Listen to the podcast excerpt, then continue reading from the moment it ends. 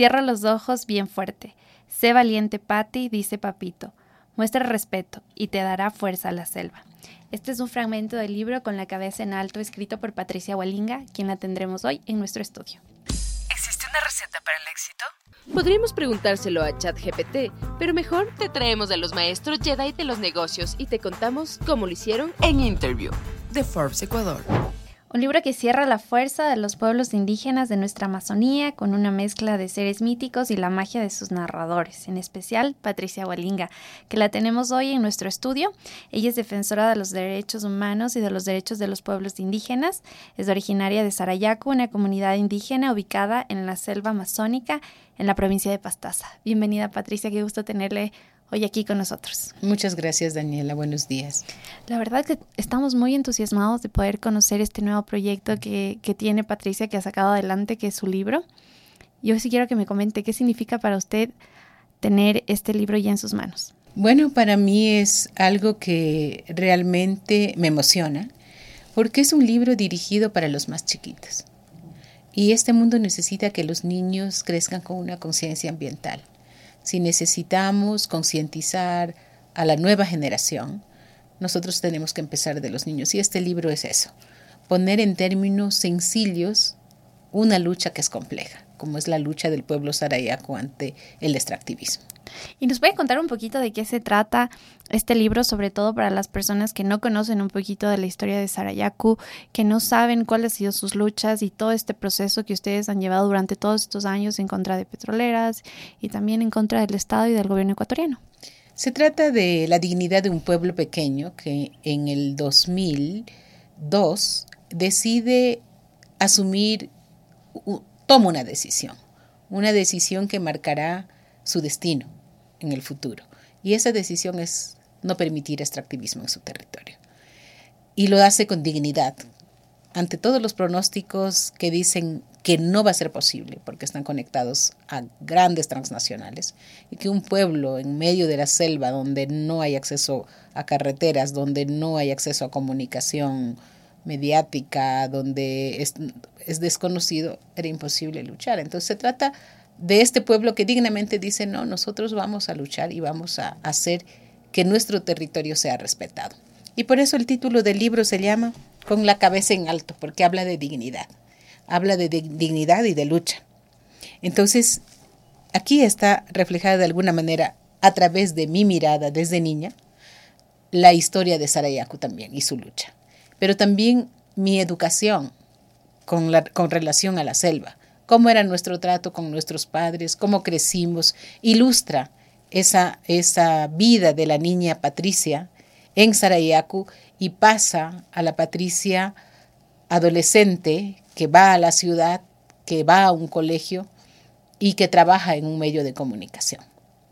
Y que a través de eso se devuelve hacia su pueblo a luchar. Literalmente es un libro de su historia, entonces de su historia de vida. Sí, es mi historia de vida resumida, porque hemos tenido que uh, verlo con muchísimo detalle para ponerlo en términos pequeños, todo, y quitar algunas cosas que eran muy bonitas, pero que de alguna manera iba a sobrecargar a la historia para la, el, los niños a los que iba destinado. Y yo no sé, tal vez cuál es la importancia de escribir estas historias en libros. Yo asumo que ustedes en su comunidad pasan las historias de generación en generación, contándolas, tal vez sus abuelos, sus bisabuelos les han contado. Pero ahora esta historia sale al mundo, está a la venta en plataformas grandes como Amazon. Sí, realmente nuestra historia se ha mantenido de generación en generación a través de la comunicación directa de nuestros abuelos, nuestros ancestros. Pero el mundo va cambiando, hay otros esquemas, el tiempo ha cambiado. En los últimos 12 años el tiempo y el tema comunicacional ha, sido, ha tenido un cambio vertiginoso. Están los medios... Eh, sociales, está el Internet, está todas estas cuestiones. Y yo creo que también es tiempo de que los pueblos indígenas, de, de alguna manera, vayamos sensibilizando a una opinión global. ¿Por qué? Porque el ecosistema amazónico está en riesgo, está en un riesgo eminente. Y eso implica que no es un riesgo solo para los pueblos indígenas como nosotros, sino que es para otros pueblos que no son indígenas y que están en el mundo. Y también estamos tal vez llegando a niños que necesitan desde pequeños conocer lo que significa tener agua limpia, cuidar la tierra, cuidar el planeta, que tal vez eso es lo que nos hace falta. Sí, implica que estamos llegando a los más pequeños, de que habemos gente que estamos luchando, y que, pero que estamos luchando por un bien global. Y lo hacemos en términos que ellos puedan entender y que ellos puedan escuchar y que ellos puedan sentirlo de alguna manera. Entonces yo reflejo mi historia, la historia de Sarayaku, la historia de mi familia de alguna manera, plasmado en un lenguaje lírico entendible para los más chiquitos. Patricia, además yo creo que le plasma una lucha, ¿no? Ahorita estamos llegando a niños, pero durante toda su vida usted ha tratado de dar a conocer esos derechos, los derechos de los pueblos indígenas, a toda la sociedad en general y continúo haciéndolo desde distintas maneras. Primero empecé con la lucha de Sarayaku, primero con la titulación en el 92 de los territorios amazónicos, donde llegamos caminando hasta Caquito. Después con la lucha de Sarayaku, expulsando a una empresa petrolera y demandando al Estado de Ecuador por violaciones a derechos humanos, ganando en el 2012 el juicio en el Sistema Interamericano de Derechos Humanos. Pero comprendí que eso no era suficiente, comprendimos que eso no era si nosotros nos quedábamos en que ya ganamos y protegimos nuestro pedacito, no era. Porque la había lucha es más grande, ¿no? La lucha era mucho más grande y eso implicaba concientizar a la gente, ir a otros actores, generar alianzas y lograr golpear de alguna manera la conciencia y el corazón de mucha gente que tomadora de decisiones. Yo he estado tres veces con el Papa Francisco. Este año he estado con 45 minutos de audiencia con el Papa, hablando también y hemos incidido también dentro de los espacios religiosos, eclesiales, para que vean a la Amazonía como algo vital para la humanidad. Y sobre todo que vean que mujeres ecuatorianas, indígenas, alzan la voz para defender su propio territorio. Así es, a veces las mujeres hemos sido invisibilizadas en muchos contextos, también a nivel nacional, pero también no hay que negar que a nivel de las organizaciones se ha tenido esta tónica de tener Muchos presidentes o dirigentes hombres hemos sido críticas al respecto, pero nosotras hemos alzado de alguna manera nuestras voces a través de colectivos de mujeres, a través de vocerías femeninas. ¿Ustedes tienen su colectivo de mujeres amazónicas? Sí, somos parte de un colectivo de mujeres amazónicas. Hemos hablado cuando todos no hablaban, nuestras voces se han podido escuchar y ahora con mucha alegría he visto que muchas mujeres empiezan a asumir roles importantes, empiezan a asumir cargos dirigenciales, cargos políticos, pero eso es un bagaje de muchos años. Inclusive la consulta del Diasuní es un bagaje de muchos años de lucha de los pueblos indígenas que confluye en una decisión nacional que de alguna manera ha llegado a una conciencia. Y para que la gente que nos está oyendo y que también que nos está viendo sepa más o menos cuántas hectáreas son las que ustedes protegieron eh, cuando lograron sacar estas petroleras de su territorio. 144 mil hectáreas que son del territorio Sarayaku netamente. ¿Aproximadamente cuántas personas viven ahí? En esa época estuvimos como 1.250 personas. que viven de la Amazonía, ¿verdad? que vivimos ahí que vivimos ahí como hemos vivido hace muchos años. Ha habido algunos pequeños cambios últimamente por todas las cuestiones tecnológicas, comunicacionales algunas cuestiones incorporadas que nosotros mismos lo hemos decidido porque eso es importante recalcar que nosotros estamos en capacidad de decidir qué queremos y qué no queremos. Industrias extractivas no queríamos, hay algunas otras cosas sí. Y entonces ahí estamos, eh, en ese espacio de territorio. Hay más espacio de pueblos indígenas, pero ese es el espacio netamente de Sarayaco. Y este libro también trata de resaltar la cultura, su cosmovisión, lo que ustedes piensan. ¿Qué es lo más lindo que le parece a usted el libro? Justo estábamos hablando antes de comenzar acerca de las amazangas. Sí, que en este libro hablamos de un bosque que es vivo, de un bosque que tiene mucho más que peces, animales y plantas. Hablamos de los guardianes de los bosques, que no somos nosotros los indígenas, como hablamos de los verdaderos dueños y regeneradores de los ecosistemas, como los amazangas, que se menciona, solo un nombre se menciona aquí. Hay tantos nombres distintos, uno para el agua, otro para la laguna, otro para la montaña. Cada uno tiene su protector. Cada uno tiene sus protectores, aquí mencionamos uno. Y que nos han enseñado desde pequeños, nos han educado diciendo tienes que respetar la selva, porque la selva tú lo puedes utilizar, pero no puedes transgredir mucho más allá de lo permitido. Y ahí hay seres protectores y nosotros hasta ahora, yo cuando voy, todavía sé que están ahí, sabemos que pueden estarnos observando, que estamos en su territorio, que, y, y tenemos que tener ese respeto. Y ese es el principio y la esencia profunda de los pueblos indígenas. Porque, ¿Por qué nos decimos diferentes? Podemos hablar el idioma, podemos vestirnos de manera diferente. Todo eso puede ser posible y es bueno.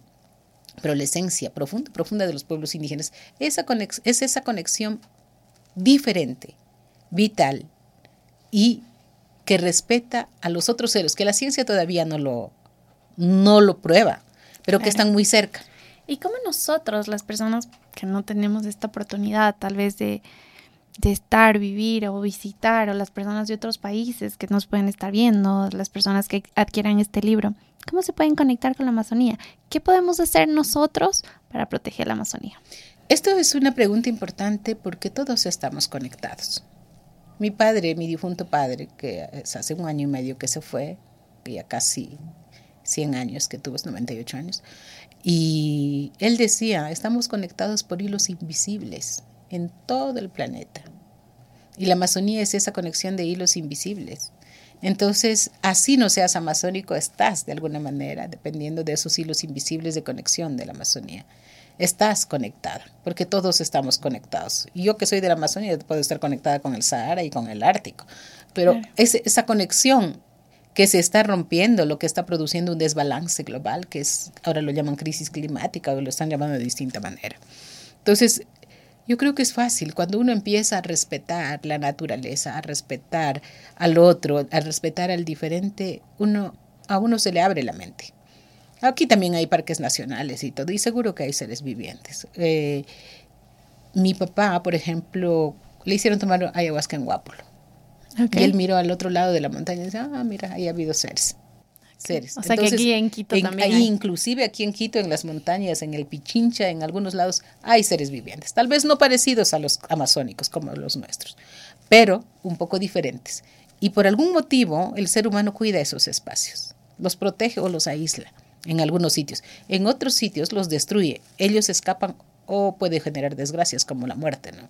Entonces, em, es nuestra cosmovisión, pero es real.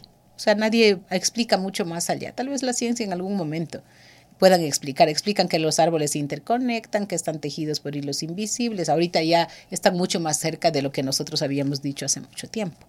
Pero falta esta fase de comprensión, de conexión y de respeto. Y si no se acepta esto, ninguna declaración de zonas áreas protegidas, bosques protectores y todo eso, si lo hacen de una manera tecnicista, sin conocer la profundidad de la esencia, no va a ser eh, útil o no va a tener resultados como los esperamos. Y la crisis climática tampoco se va a poder combatir fácilmente. Y nosotros podemos hacer tal vez nuestro pedacito conociendo, ¿no? Podemos comenzar eh, con el conocimiento, con la educación, fomentando que nuestros niños lean, lean historias nuevas y sobre todo lean historias que son reales, porque esto es una historia que pasó, esto es un cuento que pues como comenzábamos antes, ¿no? Hay ciertas cositas que se modificaron, sin embargo la esencia es la, es la historia de Sarayaco. Sí, es una historia real, no es un invento de nuestra imaginación. es real, los personajes son reales. Los dibujitos inclusive reflejan los, los, rostros de las personas como son actualmente o que ya no están y como eran. Es eh, literalmente es todo real. O sea, y es bueno que lo puedan leer, que lo puedan disfrutar y que lo puedan sentir. Pero aparte de eso, para otros pueblos que están desanimados, que piensan que no es fácil luchar, este libro inspira a luchar, este libro inspira a tener dignidad, este libro inspira a decir sí se puede. Y las ilustraciones también, ¿no? Eh, la ilustración fue hecha por Vanessa Jaramillo y ella es ecuatoriana también. ¿Ya? Ella hace ilustraciones muy bonitas. Está casada con un amigo Schwartz. Y mira, por ejemplo, aquí, los, las danzas y los bailes de Sarayaco están aquí. Los tambores, el pelo largo de las mujeres, la cerámica. Su rostro pintado, Su rostro ¿verdad? pintado con huito, las, las coronas altas de coronas de plumas todo esto, y, inclusive los rostros de las personas son casi parecidos a los actuales. Ok, todos son, todos son reales. En este libro todo es real. Todo es real. Obviamente, este, este es una ilustración como imaginativa, por ejemplo. Claro. Porque nadie sabe cómo son exactamente los seres del, del bosque, solo sabemos lo que dicen. Este, por ejemplo, es en la Corte Interamericana de Derechos Humanos, en la audiencia. Esta soy yo, soy real, este es mi papi, fue real. Todos los que estuvimos en la Corte están aquí, una parte, los testigos, la mayor parte de los testigos, por ejemplo. Tabla de la Corte y, de las, y cómo, cómo nos fue. Las disculpas públicas del gobierno están reflejadas acá a través de la ministra de ese tiempo, más la gente que lo recibió en Sarayaku. Entonces todo es como cómo los otros pueblos también pueden ver esta lucha. Y mira quiénes están atrás. Ah, este es el reflejo de los seres de la naturaleza. Entiendo. Bien, siempre pendientes. ¿Cuánto tiempo les llevó a realizar este libro? Fue, nos llevó todo el tiempo de la pandemia y un año más. Casi dos años entonces. Casi tres años. Casi tres años. Porque siempre tuvimos que revisarlo todo, exactamente, para que sea uh, fiel a todo lo que es, detalles, si en algún momento había una cosa que no estaba bien, todo. Y si los términos tenían que ser suprimidos, si alguna cuestión tenía que avanzar o, o cambiar. Lo revisamos muchísimas veces. El libro lo pueden acceder, se puede acceder en inglés y en español. Está en inglés, en español, están eh, distribuyéndolo a través de Amazon. Eh, pronto pensamos traerlo acá, creo que vamos a ir a la Casa Kiki ahora a dejar algunos. Eh, todavía no hemos hecho el lanzamiento aquí en Ecuador, pensamos hacerlo, pero ya en los Estados Unidos están en algunas librerías, ha tenido muy buenas comentarios de en Estados Unidos. Están también lo están utilizando en algunas escuelas estadounidenses. Em, como parte de, de su de, de, sus estudios o de sus cursos vacacionales. Entonces está teniendo bastante acogida. Que más personas conozcan acerca de la Amazonía ecuatoriana, creo que ese es el objetivo, ¿verdad? Y que tengan esta conciencia de cuidar el planeta en cualquier parte del planeta que ellos estén. Así es, necesitamos más gente consciente, más gente que diga a sus gobiernos que no pueden continuar basando en un modelo como con, basado en combustibles fósiles que vienen de derechos humanos en la Amazonía y que y ojalá sea traducido a varios idiomas porque necesitamos que mayor gente y sobre todo niños crezcan con este espíritu de querer conservar, de querer eh, proteger y de querer eh, solidarizarse también con los pueblos indígenas, pero sobre todo con Ecuador como un país que es mega diverso, porque este libro refleja la Amazonía de Ecuador. Yo soy ecuatoriana, quichua, y esta es la, nuestra historia como pueblo Sarayacu, como Patricia Hualinga, como familia Hualinga Montalvo. Claro que sí, muchísimas gracias eh, Patricia por estar aquí. La verdad, yo les invito a que puedan adquirir este libro y seguramente vamos a seguir aprendiendo mucho sobre ustedes, sobre su historia, sobre Sarayacu. Muchísimas gracias Daniela y gracias a Forbes. Gracias. ¿Existe una receta para el éxito? Podríamos preguntárselo a ChatGPT, pero mejor te traemos a los maestros Jedi de los negocios y te contamos cómo lo hicieron en Interview de Forbes Ecuador.